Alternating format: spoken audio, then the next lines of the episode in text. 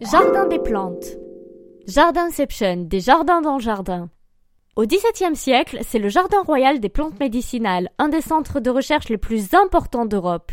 Aujourd'hui, il est connu pour ses plantes rares du monde entier proposées gratuitement aux visiteurs. Tu trouveras 12 jardins plus variés les uns que les autres. Le jardin alpin et ses 2000 espèces de plantes montagnardes, celui du stégosaure et ses reproductions de dinosaures, ou la serre sur l'histoire des plantes depuis leur sortie de l'eau, il y a de quoi faire.